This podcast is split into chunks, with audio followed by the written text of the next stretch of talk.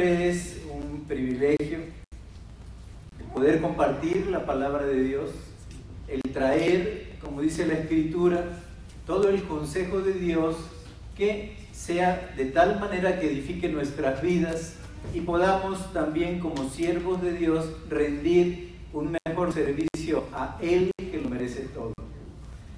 Vamos a empezar pues con el estudio de la palabra y efectivamente hoy nada más nos vamos a enfocar en dos versículos.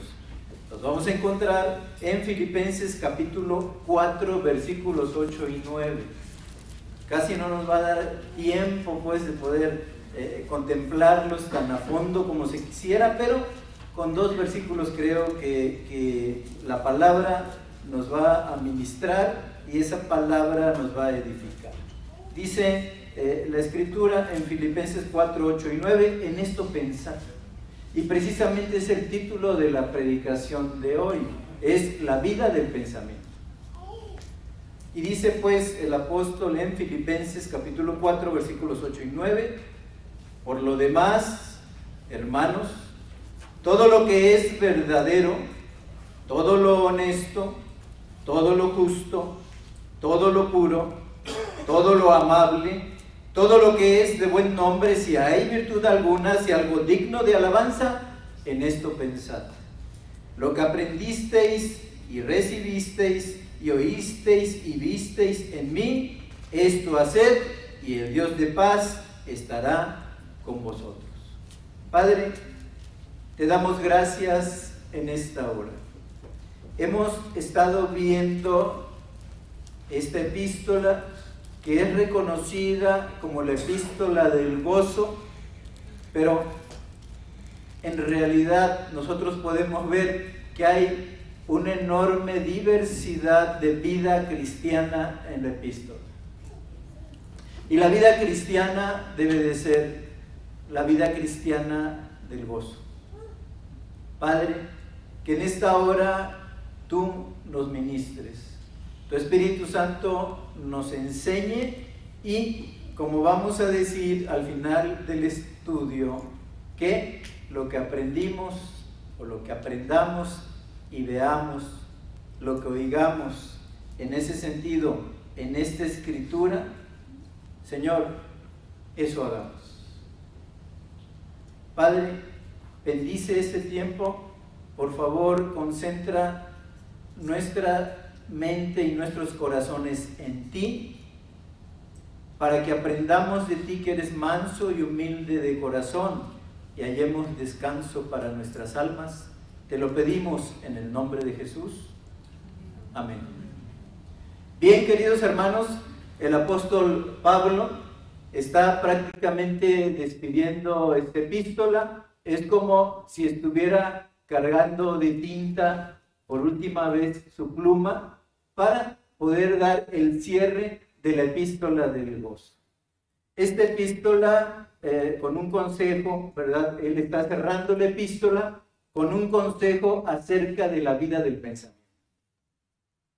Así lo vamos a ver. Y miren, si nosotros vemos, por ejemplo, Filipenses 4.7, ahí podemos ver en la escritura que dice, y la paz de Dios, que sobrepasa todo entendimiento, guardará vuestros corazones y vuestros pensamientos en Cristo Jesús. Y en el versículo 7 estamos viendo la paz de Dios. Pero en el 8 y el 9 está diciendo, eh, por lo demás, hermanos, todo lo que es justo, ¿verdad? Todo lo que es verdadero, todo lo que es de buen nombre, todo lo que es amable, ¿no? Si hay virtud alguna, si hay algo digno de alabanza, en esto pensad. Y dice, lo que aprendisteis y recibisteis y oísteis de mí, esto hacer y el Dios de paz estará con vosotros. Entonces, en el 7, la paz de Dios guardará. Y en el 9 dice, y el Dios de paz estará con vosotros. Entonces, estamos viendo la paz de Dios y ahora en estos dos versículos al Dios de paz. Y con este pensamiento, ¿verdad? Pablo nos, ha hablado ya, cuando hemos avanzado en la epístola, de muchas cosas a lo largo de su carta, a lo largo de la carta, que eso significa epístola, ¿verdad? Es una carta. ah, que le está diciendo a los filipenses y está llegando, por decirlo así, a las instrucciones finales. Él está dando ya el epílogo a su carta y quiere dejarnos con lo que probablemente le ha servido en su, en su vida y también en sus pruebas. El guardar sus pensamientos. Ahora, Pablo, con la guía del Espíritu Santo, se está dando cuenta de algo que estaba pasando a los hermanos de la iglesia de Filipos. Él se está dando cuenta que tenían una mente saturada de problemas y de preocupación. ¿Quién no? En esta sociedad cuyo sinónimo es las prisas, que a veces no nos da tiempo, como decía el hermano Ovidio, de apartarnos para considerar la palabra. Y en este aspecto vivimos en una cultura de la... Y entonces los compromisos están a la orden del día. Y cuando tú tienes una mente saturada de problemas y saturada de preocupaciones, estás empezando a hipotecar parte de tu vida espiritual. Entonces, con esta cultura de la prisa, uno le podría decir, Pablo, ¿qué es lo que estás viendo en los hermanos de Filipos que te hace hablar de, en este sentido, la vida del pensamiento del cristiano? La vida del pensamiento de los filipenses. Yo creo que, entre otras cosas, el amado apóstol estaba en la cárcel. Esto era una preocupación para la iglesia de Filipos. Él necesitaba ayuda económica como nos dijo Ricardo, algo de lo que va a platicar en, la siguiente ocasión, y nadie le estaba proveyendo. Tienes a alguien en la cárcel y que no tenga para sus necesidades más inmediatas. Esta era una preocupación de los hermanos de Filipos. Pero además, como dice Filipenses 1.15, dice que algunos hacían sufrir al apóstol y a ellos predicando a Cristo por envidia y por contienda. ¿No te ha eh, tocado? A mí sí me ha tocado. Cuando los domingos que tú esperas reunirte en el Señor, hay tal angustia en el alma porque tú estás viendo que hay gente que se versículos 27 y 28. Dice, les está diciendo, combatan firmes en el, Evangelio y no se intimiden por los que se oponen. Es necesario predicar ese evangelio, aunque haya una oposición que está luchando a cada, paso del camino por asustarlos, por intimidarlos y porque caen en su boca guiados por el mismo. Dice entonces, no se intimiden. Este era un problema más. Y bueno, en medio de todo esto, los hermanos filipenses se sienten cargados llenos de tensión entre ellos mismos, al grado de que en Filipenses capítulo 4, versículo 2, el apóstol está diciendo, ruego a Evodia y Sintique que sean de un mismo sentir.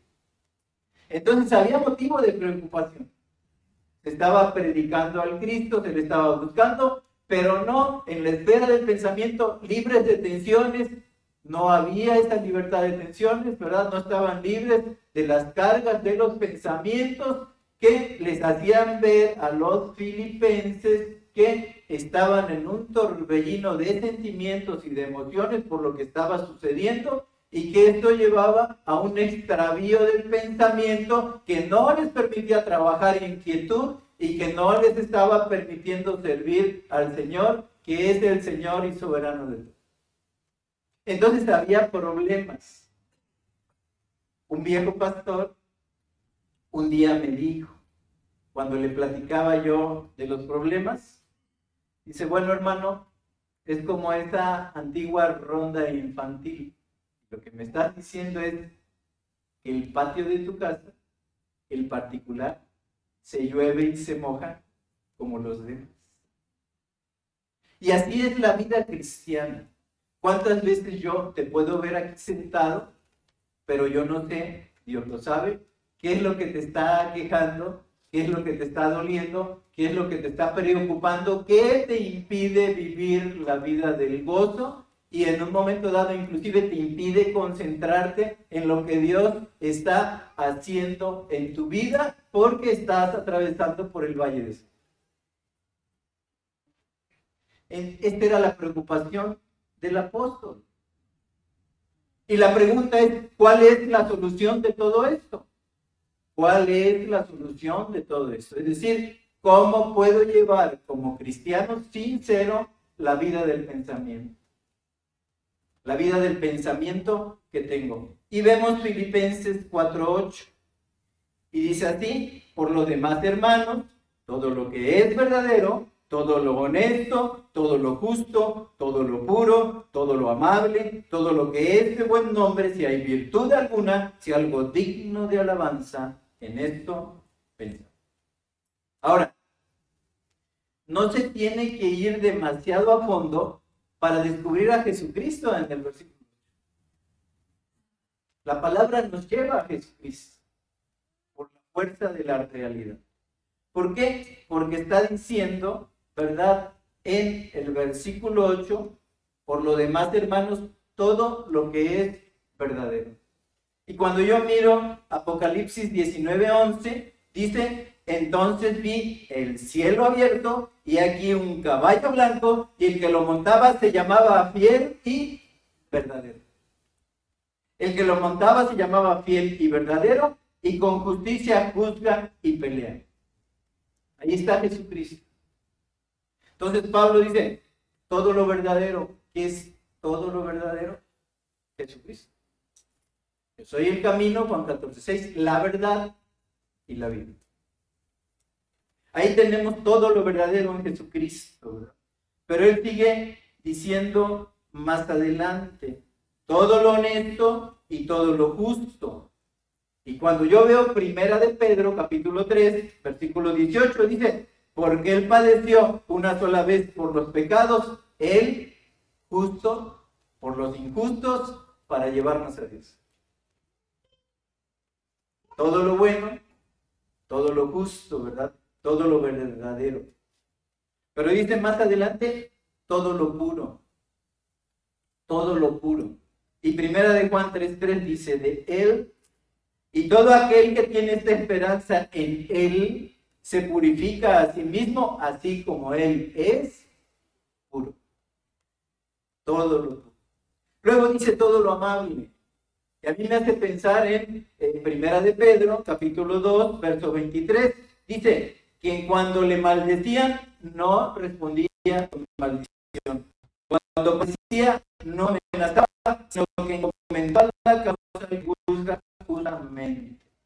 Él tenía todo el derecho el santo. Sin embargo, el encomendado era Jesús es muy amable. Es alguien al que podemos amar. Pero más adelante dice todo lo de buen nombre, ¿no? Y el Salmo 52.9 dice, y esperaré en tu nombre porque es bueno delante de tus ojos. El nombre de Dios, ¿verdad? es un buen nombre. Y luego dice, sigue diciendo el apóstol, si hay virtud alguna. Nosotros le podríamos decir, claro que hay una virtud, ¿verdad? Inconmensurable, porque primera de Pedro 2.9 dice, mas vosotros sois linaje escogido, real sacerdocio, nación santa, pueblo adquirido por Dios, para que enseñéis las virtudes de aquel que os llamó de las tinieblas a su luz admirable. Las virtudes. ¿Hay algo, verdad, digno de virtud? Claro. En Cristo la Y luego termina diciendo, dice, si algo digno de alabanza. Y allí veo un enorme cuadro de Apocalipsis capítulo 5, versículos 11 y 12. Y miré y oí la voz de muchos ángeles alrededor del trono y de los seres vivientes y de los ancianos, y su número era de millones de millones y que decían a gran voz, el cordero que fue inmolado es digno. Es digno de tomar el poder, las riquezas, la sabiduría, la fortaleza, la honra, la gloria y la alabanza. Algo digno de alabanza. Jesús. Él es el digno, ¿verdad? De tomar en ese sentido poder, riqueza, sabiduría, fortaleza, honra, gloria y Y bueno, Pablo nos está diciendo, y Pablo nos está llevando pues a decir, como dice Hebreos capítulo 12, versículo 2, puestos los ojos en Jesús. Si tú miras en tu esfera de pensamiento todo lo que está sucediendo, te vas a extraviar. Vas a caer en un desvarío. Pero si pones los ojos en Jesús, como dijera un hermano mío, ¿verdad? Con una mano en el arado y los ojos puestos en el trono de la gracia. Entonces, tus pensamientos no te van a desenfocar de tu papel y de la vida que Cristo te ha dado para que la vivas para su gloria. Pero vamos enfocando la lección. Ahí encontramos a Cristo en el Cuando Pablo y estamos hablando en este sentido de la vida del pensamiento, cuando Pablo está diciendo en esto pensar, nos está diciendo o evoca de alguna manera lo que le dijo a los Efesios ahí en el capítulo 4, versículos 22 y 23. Dice, en cuanto a la pasada manera de vivir despojados del viejo hombre que está viciado conforme a los deseos engañosos y renovados en el espíritu de nuestra mente, de vuestra mente. Renuévense en el espíritu de su mente. Despójense de ese viejo hombre. Ese viejo hombre está viciado. No podemos como cristianos seguir viviendo con la, el mundo del pensamiento de ese viejo hombre que nos acompañó. Miren, ¿por qué digo esto? Porque generalmente Muchos cristianos no le damos importancia a nuestra mente. No le damos importancia a nuestra mente. Pero nuestra mente, junto con nuestros pensamientos, son tan poderosos que a la par de nuestra carne, son las dos cosas que dominaban nuestra vida antes de venir a Cristo. Son nuestra mente y nuestro ese, ese cuerpo pecaminoso, ¿verdad? Son las dos cosas que dominaban nuestra vida antes de venir a Cristo. Ahí lo dice Efesios capítulo 2, versículos 1 al 3. Dice, y Él os dio vida a vosotros cuando estabais muertos en vuestros delitos y pecados, en los cuales anduvisteis en otro tiempo, siguiendo la corriente de este mundo, conforme al príncipe de la potestad del aire, el espíritu que ahora opera en los hijos de desobediencia, entre los cuales también todos nosotros vivimos en otro tiempo en los deseos de nuestra carne, haciendo la voluntad de la carne y de los pensamientos. Y éramos por naturaleza, dice la escritura, hijos de ira, lo mismo que los demás. Ven, está haciendo una separación estamos hablando que el que está en Cristo es nueva criatura, queridos hermanos, donde hay un campo que hay que vivir mayormente esa novedad de vida es en mi esfera de pensamiento. Porque dice la antigua escritura, ¿cuáles son sus pensamientos? Tales son ellos. Entonces, si yo soy un hijo de Dios, tengo que dejar esos pensamientos, ¿verdad? Esos deseos que vivían en mi carne y dejar de hacer esta voluntad de la carne y de los pensamientos. ¿Por qué? No puedo seguir siendo un hijo de ira. No puedo seguir siendo un hijo de ira. Ahora, por otro lado tenemos un enemigo, ¿verdad? Satanás quiere seguir teniendo el control de nuestra vida por medio de nuestros pensamientos. Por eso muchas veces se ha dicho, que en, ese sentido un pensamiento ocioso es el taller de Satanás, ahí es donde se va a mover para degradar esa vida que costó el precio de la sangre de Cristo en la cruz del Calvario y poder mediatizarte.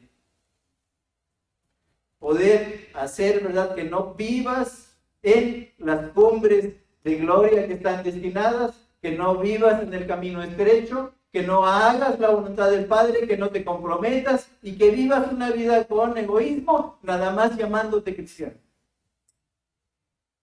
pero no hay otra diferencia. Entonces Satanás quiere seguir teniendo el control de nuestra vida por medio de nuestros pensamientos.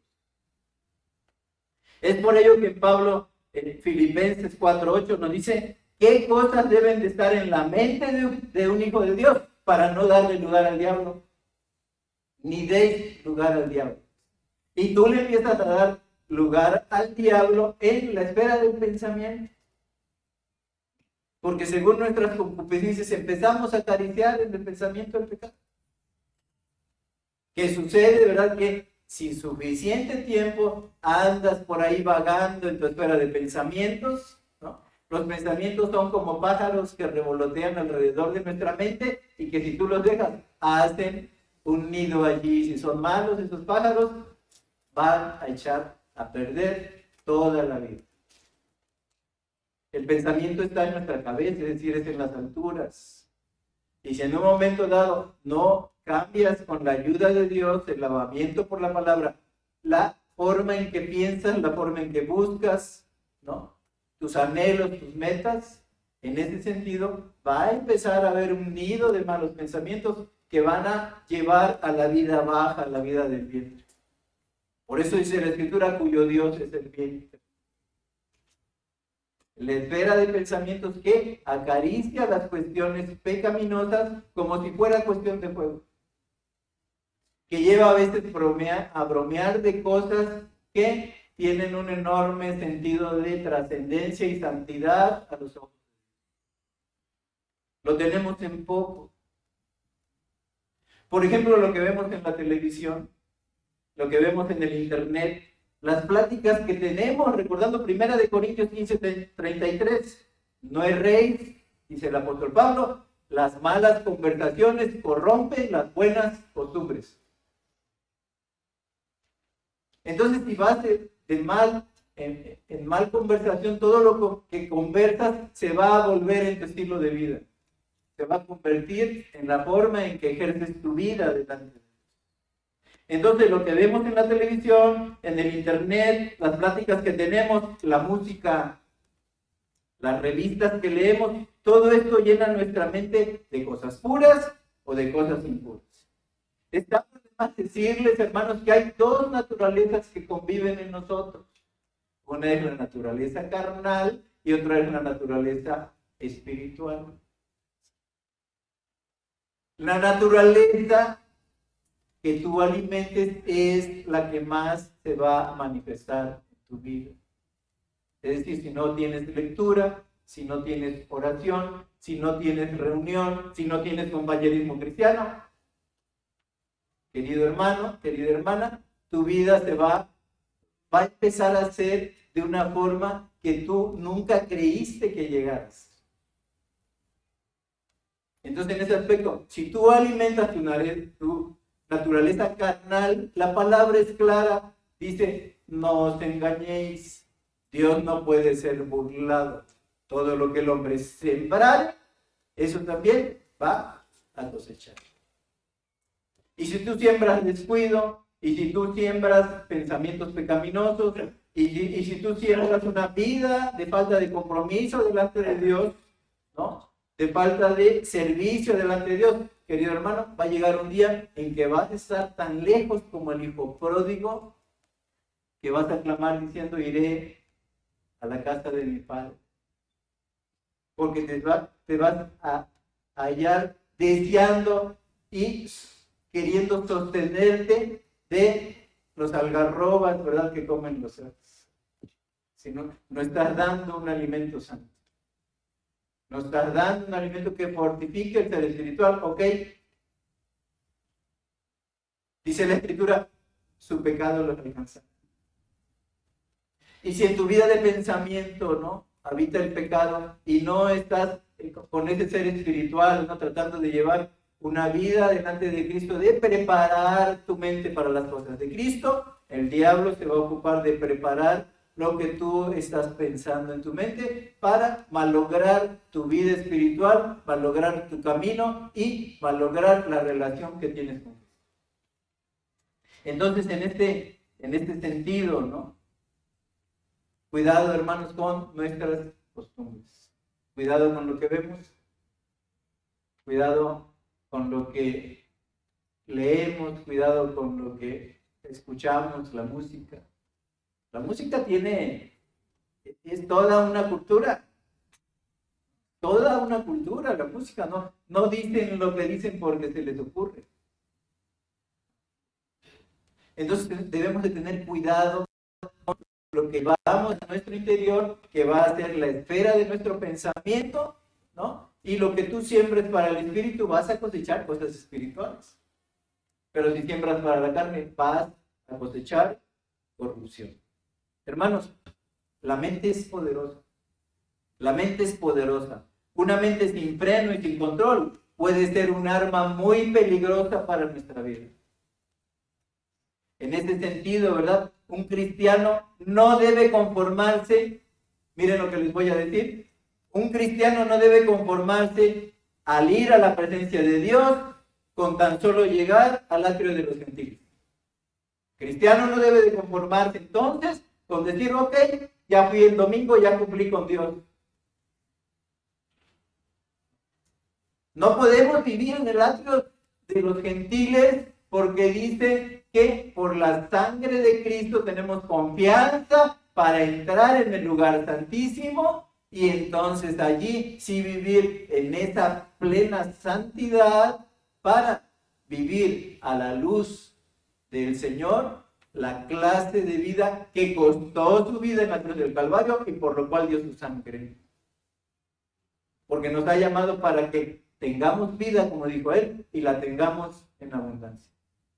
Así es que un cristiano no debe conformarse al ir a la presencia de Dios con solo llegar al atrio de los gentiles. Ahora, si consideramos lo que dice Primera de Corintios 2, 14 al 16, miren qué interesante. Dicen, pero el hombre natural no percibe las cosas que son del Espíritu de Dios porque para él son locura y no las puede entender porque se han de discernir espiritualmente. En cambio, el espiritual juzga todas las cosas, pero él no es juzgado de nadie, porque ¿quién conoció la mente del Señor? ¿Quién la instruirá? Mas nosotros tenemos la mente de Cristo. ¿Había escuchado eso? Nosotros tenemos la mente de Cristo. Es algo que Dios nos da para que lo podamos disfrutar. Entonces, ¿cómo puedo yo en este mundo agonizante que marcha a pleno declive, en una, eh, se podría decir, en un continuo altercado con Dios, ¿cómo puedo yo purificar el entorno de mis pensamientos para llegar a tener la mente de Cristo? ¿Cómo puedo hacerlo? Primera cosa, hermanos, punto número uno, disciplina tu mente. Disciplina tu mente con la ayuda de Dios. Fíjate que el verbo principal del pasaje que estamos leyendo allí en el versículo 8, el verbo principal dice, en esto pensar. El verbo principal del pasaje es pensar. En esto pensar. Este verbo está en modo imperativo, por lo tanto es un mandato. Pablo no está diciendo, Mira, hay dos líneas de pensamiento, escógete una.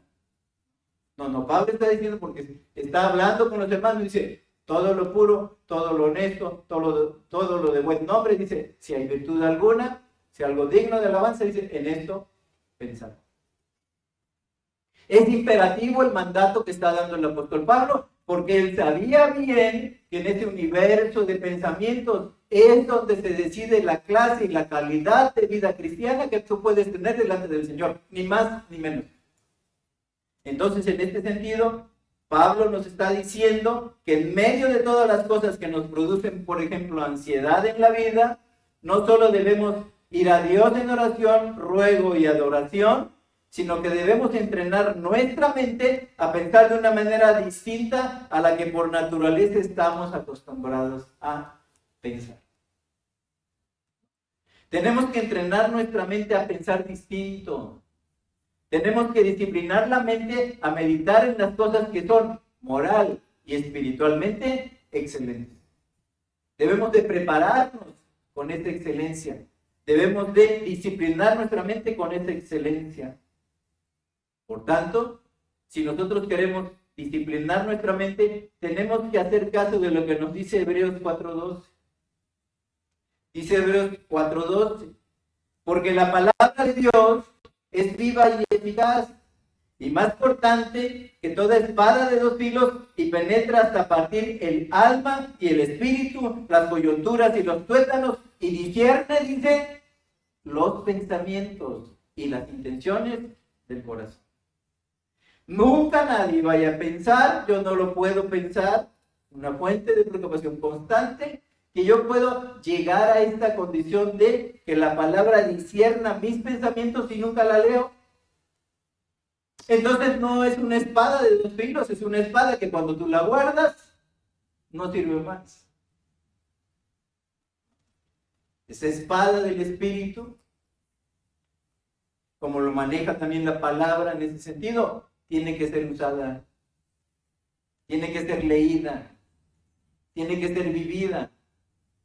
Tienes que ver la mano poderosa de Dios en la creación, como vimos hoy, y tienes que ver la mano poderosa de Dios abriendo el mar para que pasara el pueblo en seco, y tienes que ver la tierra que fluye leche y miel en la palabra, y tienes que caminar por esos caminos de Dios, viendo cómo Dios tapó la boca de los leones viendo cómo Dios salvó del horno de fuego y viendo todo ese poder de Dios hasta que las escrituras se cumplieron y cuando llegó el cumplimiento del tiempo, Dios envió a su Hijo, nacido de mujer y nacido bajo la ley.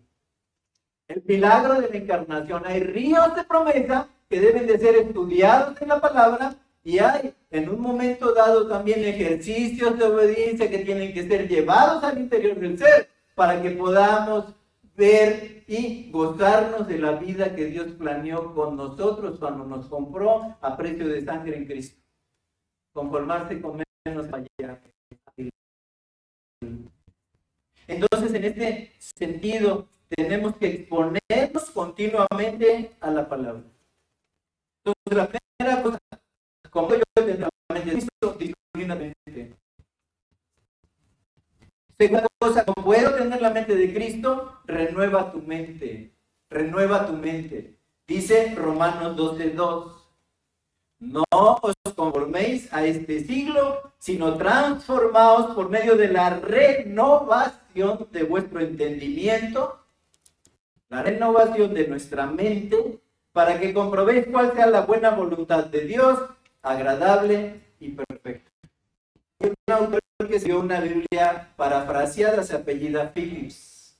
Y Phillips dice en su Biblia, eh, en esta Biblia escribió, pues, la palabra de Dios, pero parafraseada, dice, si bien el original, ¿no? es decir, la Reina Valera 1960, dice, no os conforméis a este siglo, sino transformaos. Phillips dice, no dejen que el mundo los comprima dentro de su propio eso es, el mundo quiere comprimirnos con sus modas, con sus maneras de divertirse, ¿no? con sus búsquedas egoístas, quiere comprimirnos en su propio mundo. Quiere que todos nos amoldemos a la cultura.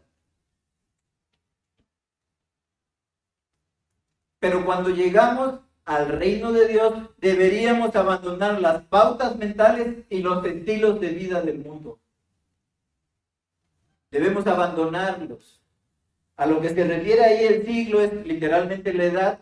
Se emplea aquí para denotar la edad o sistema que el hombre ha edificado para hacerse a sí mismo feliz sin Dios. Lo oíamos en la mañana. Hagamos una torre cuya cúspide llegue al cielo y hagámonos un nombre por si somos esparcidos sobre la faz de la tierra.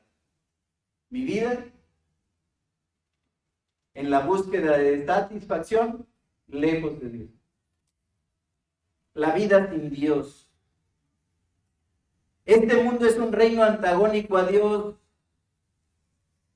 El que se constituye, dice amigo del mundo, se constituye en enemigo de Dios. Este mundo es un reino antagónico a Dios. Por eso, queridos hermanos, no podemos conformarnos a Él.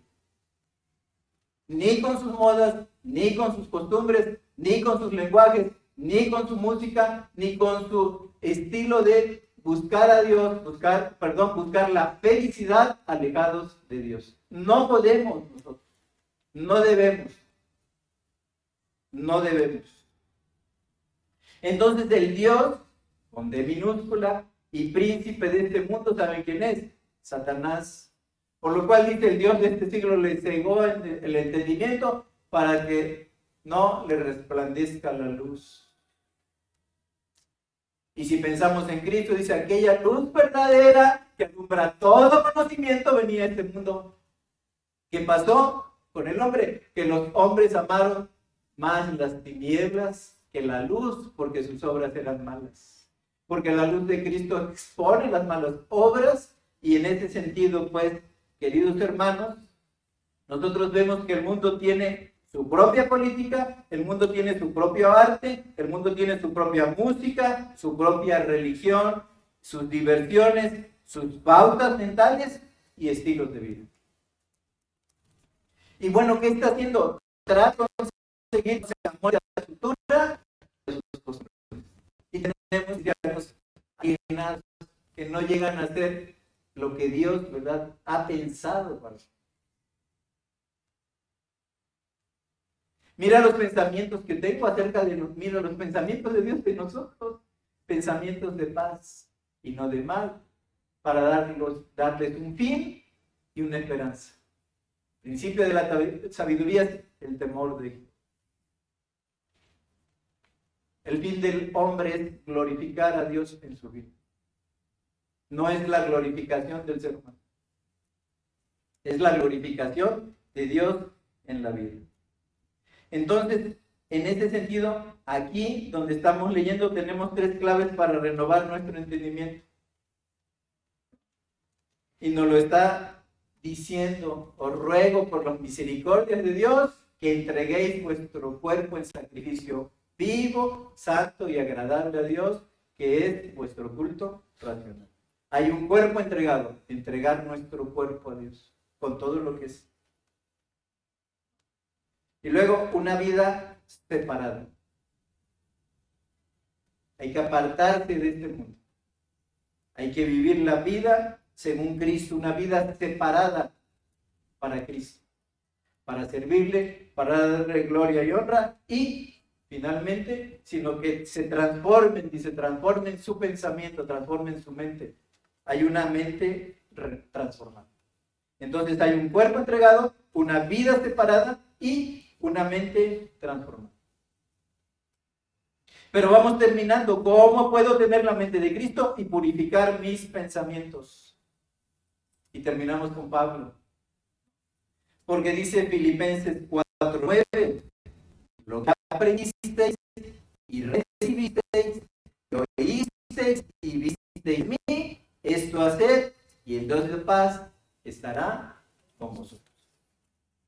Pablo lo divide, lo que él enseñó a la iglesia, ¿no? Lo divide en dos partes. Dicen, lo que aprendieron y recibieron, primera parte. Aprendieron y recibieron, y lo que oyeron vieron.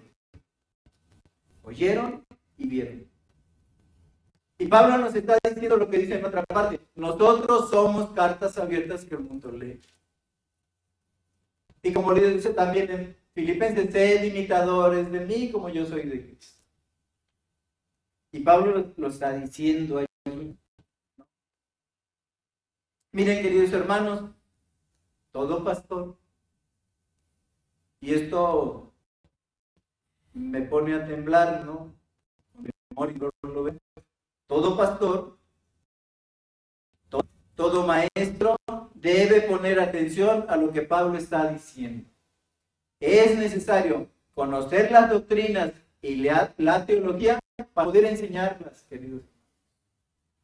Esa es nuestra parte. Todo el que tiene un lugar en el púlpito, esa es nuestra parte. Debemos conocer bien a bien, de primera mano, a la fuente confiable que es la Biblia, conocer las doctrinas y la teología para poder enseñarlas. Pero esa es nuestra parte. Tú tienes una otra parte es importante que ustedes las reciban y las aprendan. Es importante que ustedes las reciban y las aprendan. Pero es igual importante para todos la manera como vivimos estas enseñanzas. Pablo está diciendo, lo que vieron en mí, eso hagan. Mira, querido hermano, muchas veces va a ser muy difícil que cuando tú prediques al Cristo le puedas abrir la palabra a las personas. No es imposible, va a ser difícil, ¿no?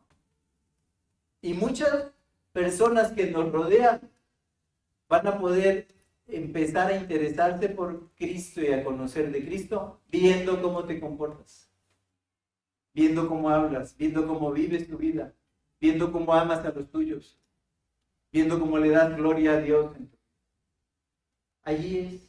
Por eso Pablo está diciendo con confianza, lo que viste y aprendiste en mí, dice, eso haga. Biblia. Ellos todavía no tenían la Biblia terminada, como nosotros la conocemos. Apenas eran cartas pastorales ellos y partes que se conseguían pues en el Antiguo Testamento, pero terminadas como nosotros las tenemos, ellos no tenían. Entonces Pablo lo lleva a decir, bueno, ¿y cómo le hacemos, Pablo? Es como cuando Cristo les estaba anunciando a sus discípulos que le era necesario padecer mucho de los escribas y los fariseos, ¿no? Y entonces ser muerto en una cruz, porque él venía diciendo que le era necesario ir a su Padre y les estaba diciendo a sus discípulos, ¿no? Que lo buscaran o que fueran al lugar que él iba. Y, y le decían los discípulos, no sabemos a dónde vas, ¿cómo, puede, ¿cómo pues podemos conocer el camino por donde vas para llegar a donde tú estás destinado ahí? Y les dijo Juan 14, 6, yo soy el camino, la verdad y la vida, y nadie viene al Padre si no es por mí. Es decir, viendo a Cristo hay un camino seguro. Pero Pablo en ese momento, como él veía a Cristo, dice, bueno, lo que en este sentido aprendiste y recibiste y oíste y viste en mí, esto hace. Esto hace. Entonces, es importante la manera en cómo se expresan las doctrinas, claro que sí, es importante cómo se enseñan, pero es importante también que ustedes las reciban y las aprendan, e igual de importante es la manera como vivimos estas enseñanzas, porque dice, esto hace, esto hace. Dijo Jesús en Mateo 23, versículos 2 y 3. Fíjense lo que dice Jesús. En la cátedra de Moisés se sientan los escribas y los fariseos. Así que todo lo que os digan que guardéis, guardadlo y hacedlo, mas no hagáis conforme a sus obras, porque dicen y no hacen. Y el Señor nos dice a nosotros, ¿cómo me dicen Señor, Señor y no hacen lo que yo les digo? Entonces, en este aspecto, hermanos, no caigamos en el mismo error. Todo lo que aprendan, empiecen a poner en práctica. Nuestra vida es una vida cristiana. No es un seminario de teología. La vida cristiana, la vida vivida en Cristo es segura, es eficaz y renueva nuestra mente y nuestro pensamiento en la medida que escuchamos, aprendemos y queridos hermanos, ponemos en práctica. Porque el Señor tales adoradores está buscando, adoradores que le adoren en espíritu y en verdad. Es decir, que sepan quién es ese Señor que les compró por precio, le conozcan pero además le sirvan. Queridos hermanos, no caigamos en el mismo error. Santiago 1, 22 al 25 dice así la palabra de Dios. Estamos terminando. Dice, pero sed hacedores de la palabra y no tan solamente, y no tan solamente oidores, engañados a vosotros mismos. Porque si alguno es oidor de la palabra, pero no hacedor de ella, este es semejante a un hombre que considera en un espejo su rostro natural, porque él se considera a sí mismo y se va y luego olvida cómo era. Mas el que mira atentamente en la perfecta ley, la de la libertad, y persevera en ella, no siendo oidor olvidadizo, sino hacedor de la obra, este será bienaventurado en lo que hace. Hemos tenido un día de gozo y empezamos a estudiar. Muchos oramos a escuchar, ¿verdad? Que un cordero sustituto que se quedara en la montaña en lugar del cordero santo de Dios. Pero querido hermano, eso emociona y toca el sentimiento. Pero si no trasciende a mi vida. Es decir, yo escucho aquí, ¿no? Hago como que el esfuerzo por reconocer esa doctrina que se me está dando, pero si a partir de que salgas de aquí se te olvida, es como un hombre que considera en el espejo y dice, bueno, estoy un poco despeinado, ¿no? Necesito dormir más porque estoy demacrado. Ah, bueno, ok. Se va y olvida. Pues, ¿qué hiciste con eso? Porque es, es esta, lámpara es como un espejo del alma. Cuando tú te consideras delante de la palabra, es como cuando nos está hablando igualmente en Efesios la palabra, ¿no? Y que dice, maridos, amad a vuestras mujeres así como Cristo a la iglesia y se entregó a sí mismo por ella, habiéndola purificado por el lavamiento del agua para presentársela a sí mismo a una iglesia que no tuviera mancha, ni arruga, ni cosas semejantes. Una iglesia santa. Cuando tú te expones a la palabra, en oración, en ruego, por fuerza, tiene que provocar santidad en tu vida. Tiene que cambiar el universo de tus pensamientos porque la palabra no vuelve a decir. Entonces, en este sentido, hermano, mire lo que nos está diciendo Santiago Mire las bendiciones de ser hacedores. Santiago dice, allí, precisamente en Santiago, eh, capítulo 1 y verso 25, mas el que mira atentamente en la perfecta ley, la de la libertad, y persevera en ella no siendo oidor olvidadizo, sino hacedor de la obra, este será felicísimo, bien aventurado. Hay una bendición, querido hermano. Este será, dice, bienaventurado. ¿Y qué nos dice Pablo? ¿Y qué nos dice Pablo para terminar? Lo que aprendisteis y recibisteis y oísteis y viste en mí, esto hacer. ¿Y qué resulta de ello? Y un beneficio en esto, ¿no? Pero ¿qué resulta? Y el Dios de paz